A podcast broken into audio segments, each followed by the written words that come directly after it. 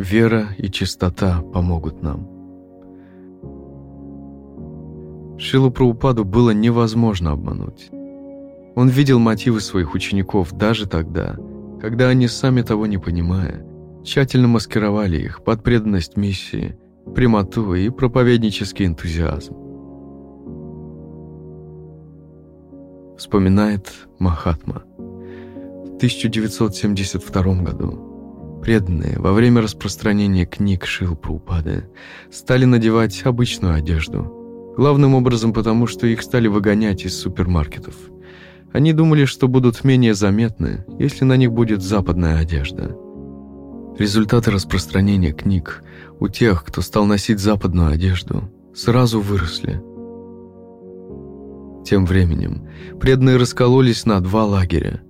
Многие преданные, и я в том числе, которые занимались прямой проповедью, не очень одобряли это нововведение – во время декабрьского марафона в 1973 году я и еще несколько преданных из храма в Сан-Диего решили, что мы будем выходить в Тхоте и Куртах, а женщины планировали выходить на улицу в Саре. Мы были убеждены, что наша вера и чистота помогут нам добиться успеха.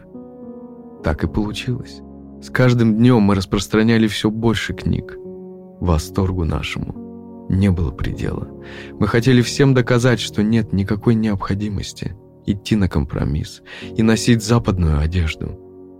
Все это только разбавляет нашу проповедь, и нужно это только слабакам, не имеющим настоящей веры.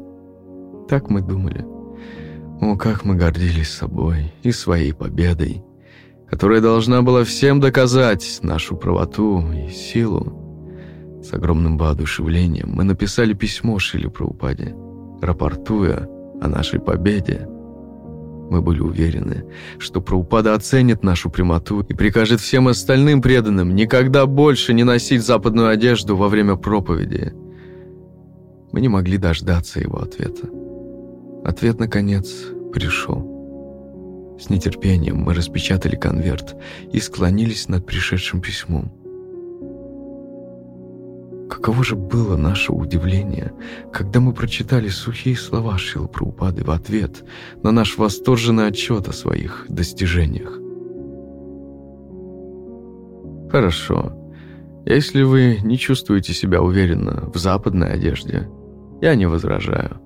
Можете носить во время распространения книг Тхоти. Одной фразой он не оставил камня на камне от нашей гордыни. Шила Праупада видел нас насквозь.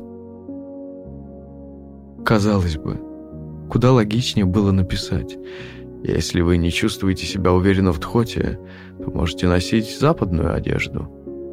Но Праупада написал все с точностью да наоборот. Мы снова и снова перечитывали эту фразу – в надежде найти в ней какой-то ускользнувший от нас смысл. Но смысл оставался тем же самым. Если вы не чувствуете себя уверенно в западной одежде, можете носить тхоти. Наше эго лопнуло, как мыльный пузырь. Праупада знал наши мысли, и одной фразой он смог все поставить на свои места – в этот момент мы в очередной раз поняли, от кого к нам приходит вера и чистота.